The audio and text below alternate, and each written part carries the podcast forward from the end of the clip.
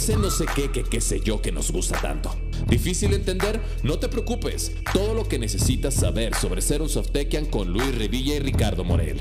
Bienvenidos a Bisoftekian. Hola, esto es Bisoftekian, ese no sé qué, que qué sé yo que nos gusta tanto.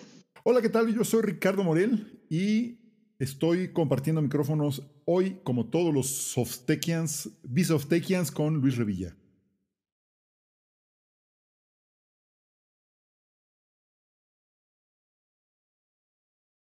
Estos podcasts. Eh, hay una serie de podcasts después de haber grabado toda la historia de Softec y, compartir con todos ustedes cómo se ha ido formando esta empresa.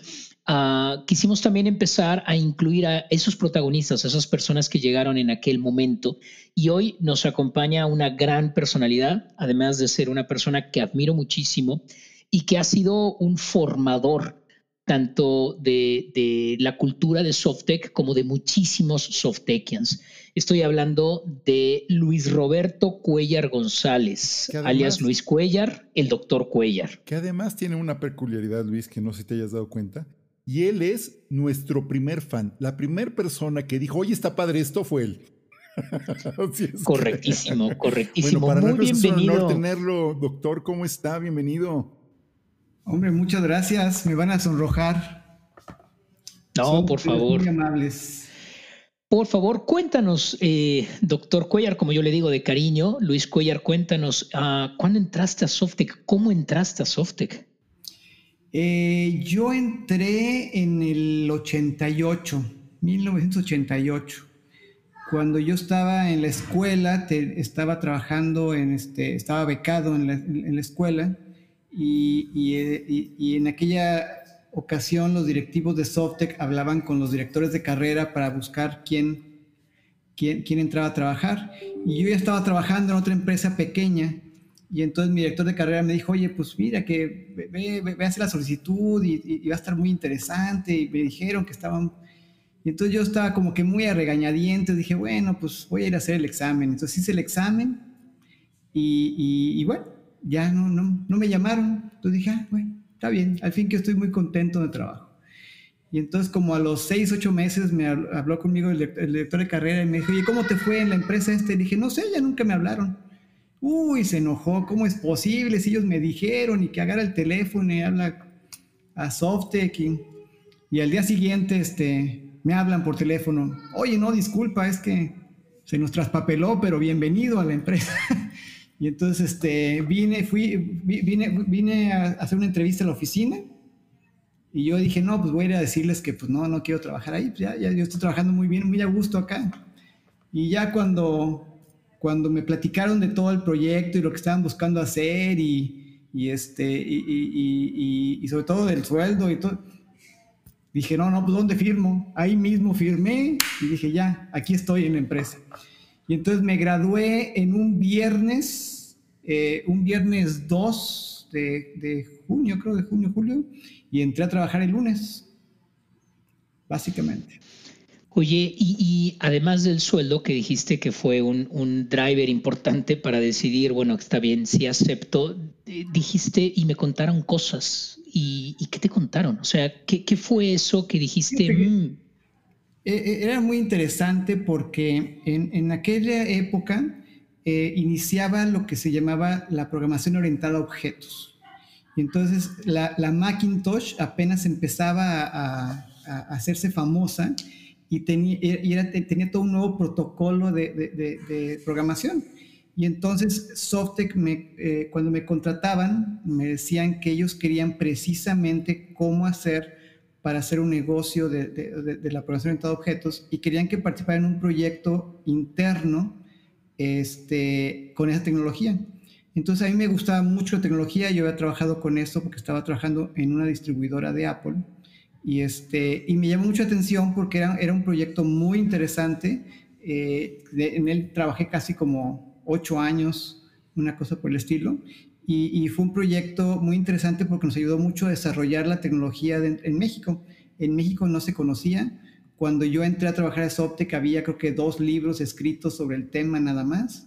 Entonces iniciamos dentro, dentro del país todo lo que era este, la, programación orientada a objetos y, el uso de, este tipo de herramientas gráficas.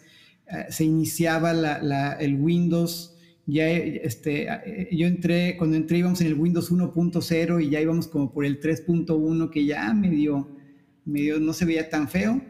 Este, entonces este, fuimos los, como empresa de los iniciadores de toda la tecnología en, el país. Entonces fue un proyecto muy, muy interesante. Oiga, Doc, usted fue el, la persona, el Softekian 52, 53. ¿Cómo era ese, cómo era ese Softec? Este, uy, era un Softec eh, muy interesante. Trabajamos, la oficina de la empresa era una casa, era una casa en la colonia Portales entonces, pues casi, casi cada quien escogía un rincón en la casa donde ponía su computadora y ese era su, escritorio. Este, cada jueves eh, la, gente de, Monterrey volaba, porque la, empresa nació en Monterrey, entonces volaban a México a proyectos y entonces todos los jueves había carne asada este, en la oficina. Tenían un asador en la oficina, en la oficina tenía un, un garage como para seis, siete coches, entonces ahí no dejaban entrar a nadie y ahí se hacía la, reunión. Entonces tú conocías a toda la gente de la organización, conocías, este, te tomabas tus cervezas con todo el mundo.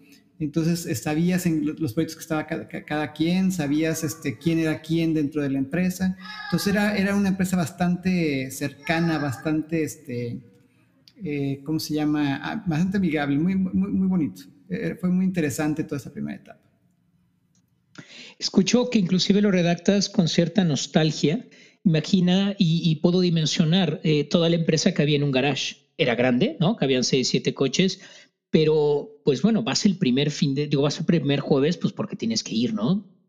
Pero dices, tú, mira, esto no está tan mal, y vas al siguiente, y vas al siguiente, ¿no? ¿Y, y, por qué? O sea, ¿ahí qué pasaba en esos que es el antecedente de algo que es muy emblemático en Softec que le llamamos los jueves, ¿no? Que me imagino que no, tenía nombre en aquel entonces, ¿o tenía nombre ya? Ese evento. No, no, era la carne asada de los jueves. Este, entonces, digo, los jueves era carne asada, cada quien llevaba sus, eh, cervezas o refrescos. Eh, a veces metíamos un coche. En aquella época era la época en donde teníamos nuestros los coches con las bocinas así grandotas, esas que se movía todo el coche. Bueno, pues metías tu coche al garage y le prendías el estéreo y con eso tenías la música de la, reunión. Entonces, este, en, la misma casa, por ejemplo, pues tú entras a trabajar y pues casi, casi hay cierre, el, último que se vaya cierre, por favor. Y, el, y, llegaba el asistente, era la, que llegaba más temprano y pues la que abría la puerta en la, mañana. Entonces, este, era bastante familiar. Trabajamos los fines de semana de repente y pues te daban la llave para que te metieras y este trabajaras y cerraras cuando te terminaras, este, era, era bastante amigable el, ambiente. yo, yo, lo que veo es que era, era, siempre ha sido Softec una empresa muy emprendedora. Eh, yo fui de las segunda grupo de personas que entró como colaborador. Eh, la gente que entró antes que yo eran los socios de la, eran socios de la empresa. Eh, tú cuando entras como colaborador ya venías con la idea de que en uno o dos años te iban a ser socio y, había mucha flexibilidad en decir, oye, pues si tú quieres abrir una empresa, pues órale. Este, eh, eh, también el, el, el, modelo era bastante complejo porque pues de repente te, manda, te, ibas a abrir una empresa en otro lado y te dejaban, pues casi casi tú eres responsable, tú eres este... Eh, tú, tú, puedes hacerlo y si necesitas algo nos avisas y si no, bueno, pues mucha suerte. Entonces, había mucha este, sentimiento de, darle oportunidad a las gentes y había mucha energía en cuanto a yo quiero hacer algo diferente. Eh, y entonces todo el mundo estaba pensando en qué va a hacer o, cómo, cómo se va a hacer millonario dentro de la empresa. Entonces, la empresa se volvió como una especie de incubadora de, de, este, de, de negocios mucho del crecimiento inicial pues fue esa incubadora, es, ese emprendimiento de estar buscando eh, gente que quería hacer cosas nuevas y cosas que ser más grandes y, llegó un punto en, donde después ya se empezó a institucionalizar. Pero al principio este, yo siento que, siempre ha habido dentro de la empresa, primero, mucho eh, confianza en los demás, mucha este, eh, libertad en cuanto a poder emprender o, este, determinar el camino que puedes tomar dentro de la empresa. Y, este, y eso nos, ayuda, nos ayudó mucho a, crear mucha energía de crecimiento. Oiga, Doc, ¿y usted y su empresa? No, ¿Oh? no, en realidad no. Este, eh, a mí siempre me ha gustado mucho el cómo, eh, cómo hacer más eficiente. Yo, yo, yo, yo este, mi, esposa de repente me dice, oye, pues este, vete a ventas, hombre, ya, allá la gente está haciendo rica, el vendedor está haciendo rico. O sea, yo es que esa parte no me gusta a mí, eso no, no me llena. Eh, y, y, nuevamente, dentro de la misma empresa, eh, tuve la oportunidad de crecer en, en, un camino en donde a mí me, este, me llenaba, ¿no? Entonces, yo me he enfocado mucho a, a, la parte de productividad, mucho a la parte interna, cómo hacer más eficiente lo que hacemos, eh, cómo hacer nuevos productos. Eh, y bueno, sí he participado en la parte de ventas, he participado en la parte de, mercado, pero, pero no me apasiona tanto como lo que hago el día de hoy. Oiga, doctor, y compártanos, cuéntenos alguna anécdota que haya pasado en los primeros días, primeros años de Softec. Híjole, pues yo creo que, las más famosas anécdotas era cuando eh, pues tú salías de la escuela eh, eh, cuando, yo, cuando yo estudié ya era el crecimiento de la microcomputadora, entonces pues, trabajamos mucho en PCs, apenas trabajamos un poco en Apple, y entonces llegabas a la industria y tenías que trabajar en un mainframe, que pues la verdad es que habías tenido muy poca experiencia con un mainframe, y este, pues te daban una tarjetita, una tarjeta que era como el tamaño de una hoja oficio por los dos lados, donde venían los comandos que tenías que seguir y entonces tenías una semana para aprender a programar en el, mainframe. Entonces lo que hacías era que pues imprimías dos, tres programas para entender más o menos la lógica del programa y este... Y lo que sí es que tenías siempre una persona o dos personas que estaban detrás de ti ayudándote, este, guiándote, etcétera, pero te dejaban bastante solo en ese aspecto. Entonces, pues al principio tenías tu hojita y pues más o menos ibas programando y, este, y ya después de uno o dos meses, pues tú ya tenías hasta cuatro terminales al mismo tiempo y, mientras compilabas en una, estabas programando en la otra. Entonces, este, eso siempre fue muy, eh, al principio fue muy, muy este, espeluznante, pero, pero se, te fuiste, se fuiste uno a acostumbrar. Así aprendí también a hacer este, este ensamblador en mainframe, también lo aprendí con una hojita que me dieron e imprimiendo programas en ensamblador. Este, me acuerdo mucho en esa ocasión, fuimos a un, estábamos trabajando por una aseguradora y este, pues bajo mi programa y, lo corrijo y este, y lo compilo y lo corro y resulta que ya no hace nada de lo que hacía antes, hace cosas totalmente diferentes y entonces empieza a investigar, pues resulta que la gente que actualizó los programas antes no guardó las últimas versiones.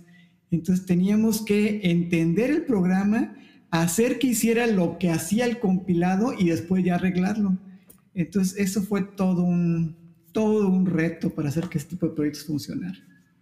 Y también te tocó, porque me lo has compartido, eh, la experiencia de, de, que te invitaran a participar en Softec, de que te vendieran la empresa, pero también te tocó el otro lado, ser tú como profesor el que identificabas y decías, ay, mira, yo creo que él puede ser, ¿no? Porque creo que estuviste dando clases y que varios de los actuales softekians y algunos directivos tomaron clases contigo.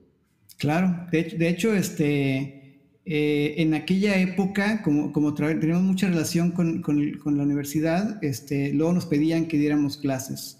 Entonces, como al, pues, ¿qué? como al año que estuve en Softec, empecé a dar clases en tecnológico en, el, ¿cómo se llama? La Salle, eh, eh, di clases y, este, y sí, y lo que hacíamos era, oye, pues identificaba, oye, mira, estos son los, los, los, este, los más los más brillantes de la clase, entonces ya traba, eh, este, empezamos a ver, oye, ¿cómo podemos hacer para que para irnos interesando en la empresa? Y de hecho, pues sí, mucho de la, de la gente que está este, ahorita como, como directiva de Softec, este, pues yo la contraté, este, eh, o, le di clases en algún momento.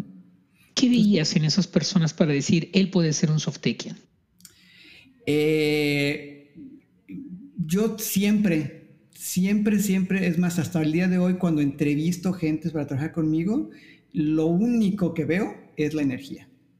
Es qué tantas ganas tienen de hacer cosas. Eh, yo siempre tengo la idea de que ah, si tienes ganas, aprender no es difícil, si tienes ganas, hacer no es difícil, si tienes ganas, pero tienes que tener ganas. Entonces a mí lo que me llama mucho la atención es ganas de hacer cosas y energía. Este, ese es casi, casi el único requisito que utilizo para contratar y en aquella época era el único que utilizaba para, para identificar quiénes serían los... Y esta respuesta nos introduce a la siguiente pregunta y es, ¿qué significa ser Softekian? Entiendo que ganas tiene que ver, pero ¿qué significa? Este podcast se llama Be Softekian. Queremos responder un poco qué significa ser Softekian, Doc. Híjole, es una pregunta interesante. Eh, yo creo que ser Softekian es eh, eh, ser alguien que tiene la energía y la pasión de hacer cosas diferentes, nuevas e interesantes. yo siempre he dicho, dentro de Softec, lo que nos apasiona es resolver problemas. Al que pongas enfrente, tiene unas ganas increíbles por, por, identificar un problema y resolverlo. Entonces, esa energía por hacer cosas y, resolver problemas para mí es de los principales este, puntos de definición de una persona zootecnia. Hay muchísimas características que nos compartiste muy interesantes. Eh, veo un hilo conductor consistente en muchos otros capítulos, que es la confianza, ¿no? El dar confianza, inclusive confianza con recién egresados, ¿no? Que pudieran no tener tanta experiencia, pero como tenían ganas, pues mira, aquí está y, literalmente como dicen que Dios te bendiga. Otra característica que escucho en común en los diferentes podcasts y si no lo han hecho, escúchenlos porque van a encontrar ese hilo conductor, es el apoyo, ¿no? Te mando de avanzada, pero estoy aquí, atrás tuyo, apoyándote. Y, la otra que mencionabas es ganas, ¿no? Ganas de desarrollarte de la mano de la tecnología mientras nos describes lo que hacía Softec en aquel entonces, pues era muy de vanguardia, ¿no? Casi ninguna otra empresa lo estaba haciendo y entonces esa tecnología también seducía, apasionaba. Eh, y de hecho, de hecho eso es bien interesante. Este, eh, una de las cosas que, me llama mucho la atención al principio en, en Softec es constantemente te estaban preguntando qué quieres hacer dentro de cuatro o cinco años todo el tiempo tenías que tener en la cabeza. Y lo que, yo, lo que siempre se, había mencionado es, nadie se va a encargar de que tú llegues ahí. Entonces, si tú quieres llegar ahí, puedes, pero tienes que saber a dónde quieres llegar, porque si no, ¿quién sabe a dónde vayas a llegar? Entonces, constantemente con mi gente, conmigo, cuando trabajamos, siempre era, oye, ¿tú dónde te ves en los próximos cinco años? Eh, y es interesante porque, porque si yo reflejo mi carrera, la carrera que he tenido dentro de Softec, normalmente siempre, o sea, casi nada ha sido sorprendente. O sea, casi, o sea, a lo mejor no es exactamente, pero, pero, pero mucho de la dirección que ha tomado mi carrera dentro de la empresa, este, había sido pues más o menos pensada en esa dirección. Entonces, es, bien interesante. Eh, uno, de los puntos importantes eh, de, los, este, em, de, las cosas que, realmente sobresalían en la empresa era la, idea de la autodeterminación, de decir, oye, tú, tú decides tu futuro, a dónde quieres estar. Entonces, ese sentimiento de que, de que está en tus manos tu futuro y que de alguna manera estás queriendo este, eh, formándolo dentro de un grupo que te está ayudando a formarlo, es para mí súper energizante. Y creo que fue uno de los grandes éxitos, sobre todo, de la organización desde el principio. Algo que también escucho en repetidas ocasiones con gente que tiene mucho tiempo en Softec es que nos habla de su generación y de las personas que entraron con él. Eh, conversando con el doctor Cuellar, nos, nos, nos revela que es la única persona que continúa de su generación. Entonces, ya hablamos de por qué sigue uno en Softec, pero me interesa conocer y, por qué no seguir en Softec. ¿Cuáles son las historias relacionadas a, mira, mejor me voy a otro lado por, y cómo, cómo se termina esa frase? Porque creo que muchos de sus compañeros así fue, ¿no? Eh, sí, en mi generación, cuando entré yo, entramos como siete personas, me parece. Fueron los que, los que entramos en ese momento. Eh, algunos de ellos, eh, por ejemplo, abrieron Softec Canadá, estuvieron trabajando en Canadá este, un tiempo y, en algún momento en donde se decidió pues que, que, no, no, no, crecía el negocio, no estaba creciendo el negocio, decidieron pues ellos querían seguir viviendo en Canadá, entonces pues se quedaron en Canadá y entonces por ejemplo salieron de la empresa. Algunos, una historia que, que a mí todavía me da mucha risa cuando la cuento, pero en aquella ocasión no era tan chistosa, era este, cuando entré a Softec, pues Softec era, era este, e, era una empresa emprendedora y, entramos justo en, en la crisis del 88, donde se puso las cosas bastante mal. Entonces, eh, una de las cosas que, que, hablaron con nosotros para decirnos, oigan, este, pues tenemos un problema, o sea, tenemos que decidir, eh, dado la situación económica actual, pues tenemos que decidir que, tienen que salir, este, vamos a tener que dejar, dejar ir a, una o dos personas de ustedes. Y, este, y uno de los muchachos que estaba conmigo este, eh, empezó a decir, oye, no, este, yo creo que eh, lo que podemos hacer es que mejor que nos reduzcan el sueldo. Y entonces yo así como que, espérate, pues yo acabo de entrar aquí por el sueldo, ¿no? Entonces, no, no, no, sí, que reduzcan el sueldo. Y entonces, no, oye, qué buena idea. Y sí, sí, muy emocionado el muchacho, hay que reducirnos el sueldo. Y, y bueno, no, pues sí, está bien, no se preocupen, va a ser algo temporal. Este, vamos a ver cómo, cómo, cómo trabajamos con ustedes y después se los recuperamos, no hay ningún problema. Y entonces, como al mes, renunció porque no le pagamos suficiente. y tú seguiste. y todos los demás siguieron con la reducción que él mismo había propuesto. Exacto, todos los demás. ¿Y por qué pues es que aquí no pagan bien? Este, ya después se recuperó, este, ya, ya nos recuperaron el sueldo y luego ya también este, se, se, nos pagó lo que, lo, que faltaba, pero, pero e, e, en, aquella época pues e, era, era mucho una, una empresa muy pequeña, o sea, una empresa que estaba pues de alguna manera subsistiendo. Entonces, eh, hay, diferentes razones. Yo, creo que tiene mucho que ver eh, eh, con, con, ese, con esa, de, repente tengo otra oportunidad que me llama la atención, de repente este, surge algo en donde por alguna razón tengo que moverme, mudarme, cambiar, pero la realidad es que, que, este, que digo, no, no sé.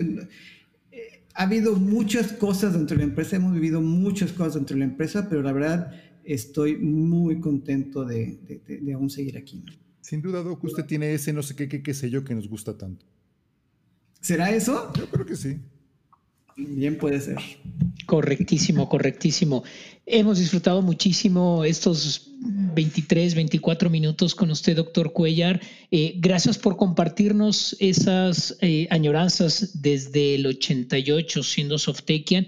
Para todos los que nos están escuchando, eh, gracias por estar ahí, gracias por darle clic al link para poder escuchar más de las historias de Softec como lo ha dicho Rick Morel en varios capítulos anteriores y varios episodios, este, si bien es un esfuerzo centrado para la gente de Softec, para el Softekian y para ir entendiendo quiénes somos, en dónde estamos, qué hemos hecho a lo largo de la historia, también es un esfuerzo emprendedor, la, la empresa Softec como tal, y como lo hemos escuchado, ha pasado por diferentes momentos de ser un esfuerzo muy pequeñito a ser hoy una empresa más o menos de 15 mil personas y queremos compartir con todos lo que ha sido esa historia. Así es que muchas gracias por estar ahí y por escucharnos. Muchísimas gracias, Doc. También quiero agradecerle a Charlie Arellano, nuestro productor, ya de estos, de estos capítulos. Y Doc, no sé si quiera decirnos algo para el cierre.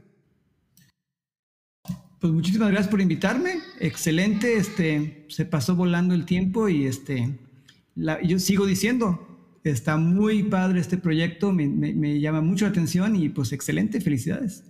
Muchísimas gracias, muchísimas gracias a todos, muchísimas gracias por ser Softekian. Hasta la próxima. Gracias por ser parte de Softekian. Si no quieres perderte ningún episodio, no olvides suscribirte. Nos vemos la próxima.